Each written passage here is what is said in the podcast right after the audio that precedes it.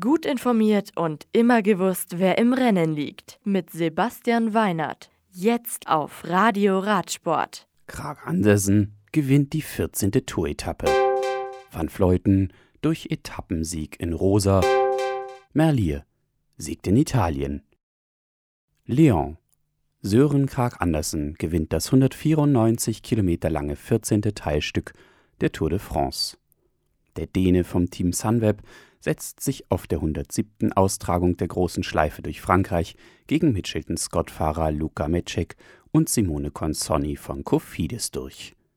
Nachdem Bora-Hans Grohe-Fahrer Lennart Kemner über 60 Kilometer von vorne gefahren ist, setzt er auf den letzten Kilometern erneut zu einer Attacke an, wird am Ende aber gestellt und als bester Deutscher auf Rang 54 durchgereicht.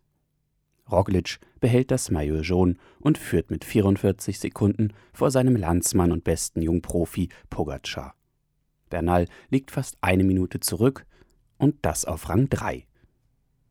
Bennett hat 43 Zähler Vorsprung auf Sagan im Kampf um Grün. Cosnefroy ist weiterhin der beste Bergfahrer und EF Pro Cycling bleibt das beste Team. Am Sonntag ist die Tour vollständig zurück in den Alpen und schickt die Fahrer von Lyon in die knapp 175 Kilometer entfernte Bergankunft am Grand Colombier. Der Schlussanstieg ist dann im Durchschnitt über 7% steil und das Ziel liegt auf einer Höhe von fast 1500 Metern. Arcidosso.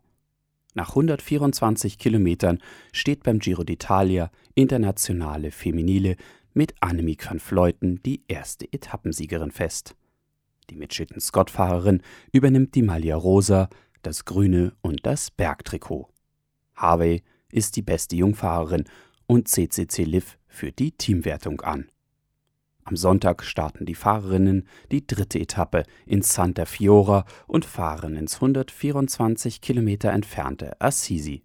Das Profil ist bergig, bietet eine Bergwertung der dritten Kategorie und bei Kilometer 107 eine Sprintwertung, ehe es in Assisi die letzten knapp zwei Kilometer noch einmal steil bergauf geht.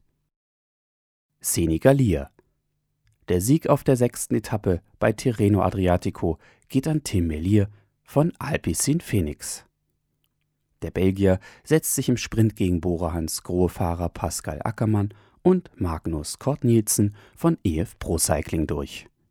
Yates bleibt im Leader-Jersey, Ackermann bester Sprinter, Vlasov der beste Jungprofi und die Bergwertung führt weiter Carretero an.